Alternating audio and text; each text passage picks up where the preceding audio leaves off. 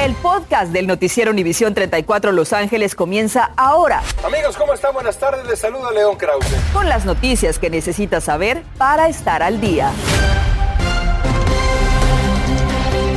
Amigos, ¿cómo están? Buenas tardes. Saluda León Krause. También le saluda Andrea González. Gracias por acompañarnos. Vamos a comenzar así. Tras varias semanas de pruebas de coronavirus, expectativa, nervios y todo tipo de sentimientos entre los alumnos, sus padres y sus maestros, hoy más de mil escuelas del Distrito Escolar Unificado de Los Ángeles volvieron a abrir sus puertas y salones.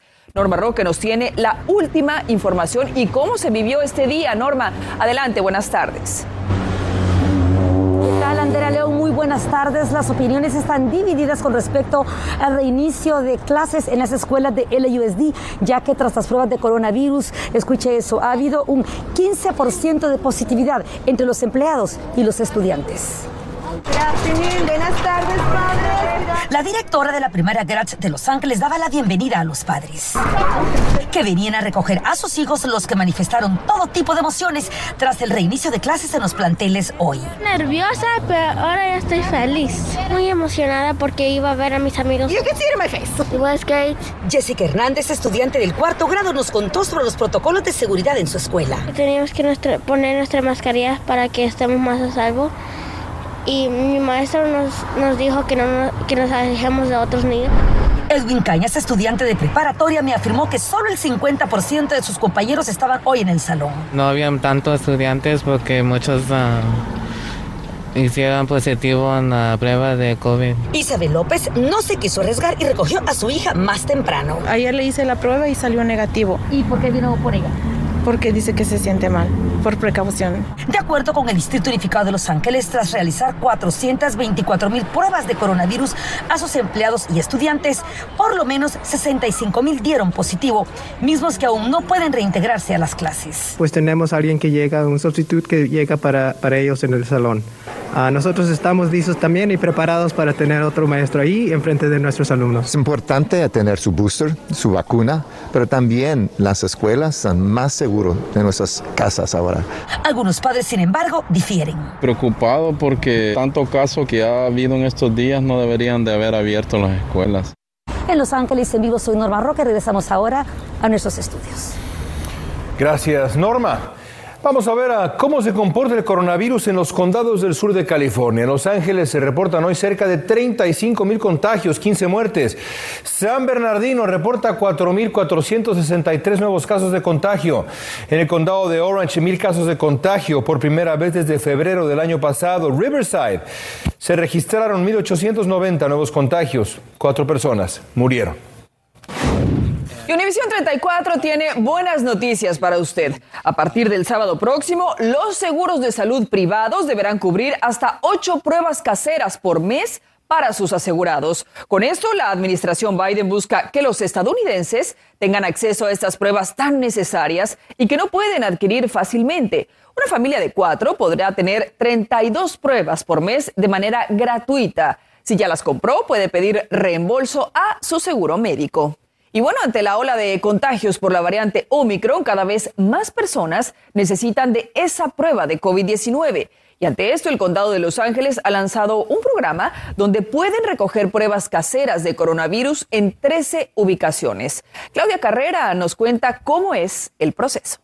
Ante el aumento en infecciones, el condado de Los Ángeles ha lanzado un nuevo programa de exámenes caseros de coronavirus, el cual puede recoger, administrarse la prueba a usted mismo y devolverlo en el mismo lugar para ser enviado a un laboratorio y procesado. Son 13 ubicaciones habilitadas para personas que no pueden encontrar citas, que tienen síntomas o estuvieron en contacto con alguien que salió positivo. Puede encontrar uno de estos sitios visitando la página covid19.lacounty.gov junto a su horario de atención. Al llegar lleve consigo mucha paciencia porque en todo lugar se esperan líneas. Puede obtener hasta dos pruebas por persona, llevárselo a su casa o administrarse el examen en su vehículo como yo. Y mucho ojo porque antes de administrarse ese examen necesitará registrarse primero usando este código de QR. Capte el código con su celular y lo llevará al sitio web donde puede registrar su kit. Ingrese su código de regalo LAC 2022 y el código de activación. El código de activación lo podrá encontrar en la parte frontal del folleto que le entregaron. Luego llena el formulario de preguntas. Una vez registrado puede realizarse el examen siguiendo las instrucciones. Lo primero que vamos a hacer es abrir este tubo con el líquido. Vamos a colocar ahí para que esté listo. Vamos a abrir el hisopo de este lado y luego puede insertarlo en ambas fosas nasales. Finalmente, quiebre la mitad del hisopo, insértelo en el tubo, luego en la bolsa y eso es todo. Y asegúrese de dejarlo en este envase azul. Y el resultado le llegará de 2 a 3 días a su correo electrónico. El Departamento de Policía de Los Ángeles está siendo fuertemente golpeado por los contagios con coronavirus. La semana pasada dieron positivo 562 miembros del departamento, mientras la semana previa fueron 424. El tiempo promedio para regresar a trabajar es 24 días. Para que vea la gravedad, actualmente hay 803 empleados en cuarentena. Un mes antes había solo 89. Ayer le reportamos la lamentable historia de un agente de la policía de Los Ángeles que murió al ser asaltado a tiros por tres presuntos ladrones. Osvaldo Borraes le da seguimiento a esta historia y tiene los últimos detalles. Osvaldo, ¿qué ha pasado? Así es, lo nosotros nos encontramos en la División 77 de la Policía de Los Ángeles que ha sido utilizada como centro de comando para los cateos que se han realizado. Sabemos que cinco personas han sido detenidas, pero hasta el momento ninguna ha sido anunciada oficialmente como un arresto. Esta es la escena donde el oficial Fernando Arroyos, de 27 años, fue emboscado a tiros a las 9 y 15 de la noche del lunes. Al parecer fue víctima de un atraco armado perpetrado por tres sospechosos. Como le informamos anoche, residentes escucharon las detonaciones. Yo pensé que eran cohetes primero, pero de, de repente dije, no, son, son, balazos. Algo así le respondieron al tiroteo sobre la cuadra 8700 de la calle Beach, donde encontraron al oficial Arroyos herido. Él fue trasladado a un hospital y posteriormente falleció. Presiones preliminares en la investigación revelan que el oficial fue confrontado por los tres sujetos que se bajaron de una camioneta de color oscuro después de una discusión y se suscitó el tiroteo. El alcalde de Los Ángeles habló sobre la tragedia. Él fue un nuevo oficial solamente con dos o tres uh, años de servicio. Él es el hijo de inmigrantes. Los agentes de la División Táctica de la Policía de Los Ángeles y el alguacil del Condado de Los Ángeles sirvieron órdenes de cateo en un par de direcciones en la zona no incorporada al sur de Los Ángeles. Hasta el momento nuestras fuentes nos revelan que cinco personas han sido detenidas, tres hombres, dos mujeres, pero aún no se ha anunciado arrestos oficialmente. Los residentes de la zona dicen se sienten atrapados. Sí, pues yo salí, yo me fui porque aquí está muy, esta área es muy peligrosa, muy peligrosa, hay mucho como le dijera, muchos delincuentes, así caminando, así lo, lo asaltan a uno. Y por supuesto que los operativos relacionados a la búsqueda de los sospechosos en este caso continúan. Nosotros los mantendremos informados. Si usted tiene información, póngase en contacto con la policía. Transmitiéndoles en vivo, yo soy Osvaldo Borraes. Regresamos con ustedes al estudio. Gracias, Osvaldo. Por otra parte, hoy se dieron a conocer que en el 2021 aumentaron los, los tiroteos mortales que envuelven a policías de Los Ángeles. En el 2021 se dieron 37 balaceras y 18 resultaron mortales. En el 2020 hubo 27 tiroteos y 7 personas murieron, mientras que en el 2019 solo se dieron 26, la cifra más baja en 30 años. En los incidentes el año pasado, el 40% de sospechosos tenía un arma de fuego. Esta tarde se investigan las causas del incendio de una casa en Baldwin Park en la que murieron dos mujeres. El incendio ocurrió en la cuadra 14700 de Clark Street poco antes de las 10 de la noche de ayer. Una tercera persona ha sido hospitalizada por heridas sufridas durante este incendio. Las autoridades piden de su colaboración para aclarar este caso. En instantes, este año la pandemia afectará el bolsillo. El cheque de reembolso de nuestros impuestos podría tardarse en llegar. Le vamos a decir exactamente por qué. Además, el COVID también ha generado otra crisis dentro de hospitales y esta vez es la escasez de sangre. Hoy me sometí al proceso de donación y le muestro qué tan fácil es donar este regalo de vida. Y tenga cuidado dónde se hace la prueba de coronavirus. Podría estar exponiendo su identidad y convertirse en víctima de robo. SoFi Stadium seguirá estando muy ocupado. A partir de hoy comienza la cuenta regresiva para el Campeonato Nacional de Fútbol Americano Colegial. Estás escuchando el podcast del noticiero Univisión 34 Los Ángeles. Este año los contribuyentes deberán tener mucha paciencia porque el IRS dice que debido a la falta de personal habrá retrasos en el procesamiento de las declaraciones de impuestos y el envío de reembolsos y demás.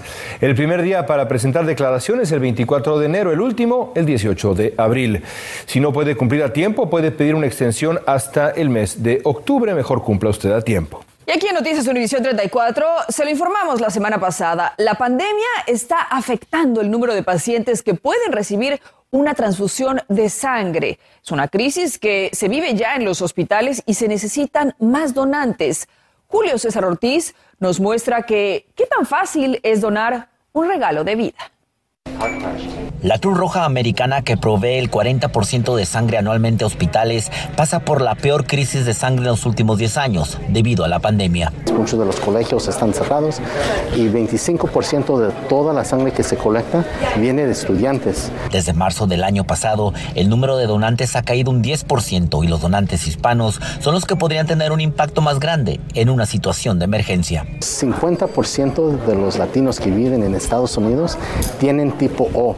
Tipo O es la sangre que se usa en emergencias.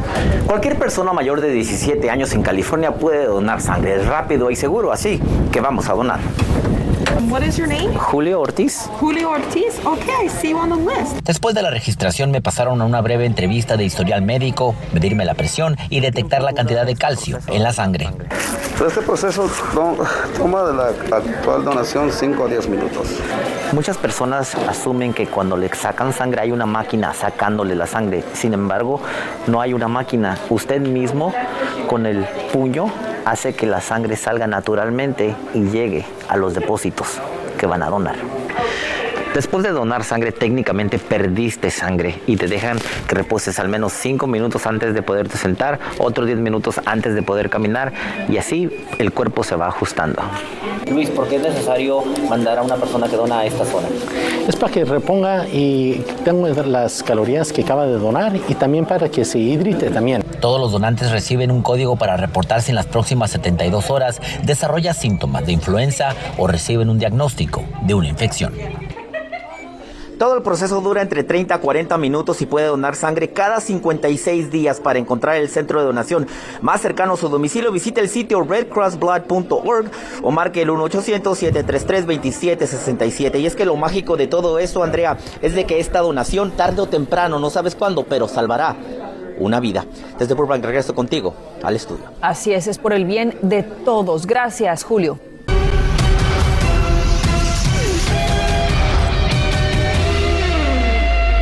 Y ahora es tiempo de los deportes con Diana Alvarado. Diana. Aquí estamos, León, amigos. Muy buenas tardes. Desde hace años les hemos dicho que el SoFi Stadium se convertiría en el epicentro mundial del deporte. El próximo mes de febrero se jugará el Super Bowl 56 y a partir de hoy comienza la cuenta regresiva porque en enero del 2023 el estadio le abrirá las puertas al Campeonato Nacional Colegial de Fútbol Americano, lo que continuará generando más oportunidades de trabajo para los angelinos y que además mejorará enormemente la economía de Los Ángeles.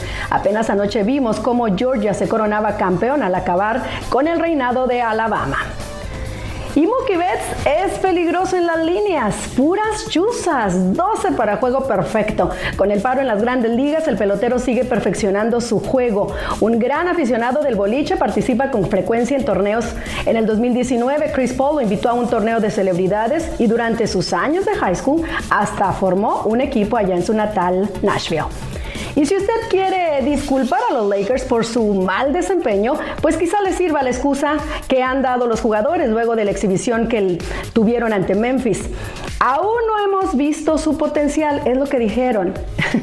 y es que la agenda no les permite levantar, excusa que no es válida. Los demás equipos también han resistido a problemas similares con su cuento, ¿verdad? De verdad, a, otras, a otra parte. Y a Emanuel Aguilera le han cortado las alas, abandona el nido y pasa al campeón Atlas. El jugador argentino terminó su contrato en diciembre y ya no le fue renovado debido a los pocos minutos que tuvo de juego con el América. Al final fue elegido por Diego Coca para reemplazar a Jesús Jesús que pasó a Tigres. Y el Chucky Lozano ha superado el COVID-19 y podrá incorporarse a la actividad con el Napoli. El jugador se contagió mientras vacacionaba en México y comenzó con los síntomas desde el pasado 28 de diciembre. Afortunadamente sus exámenes ya han dado negativo. Se espera que el mexicano viaje a Italia en el transcurso de este día.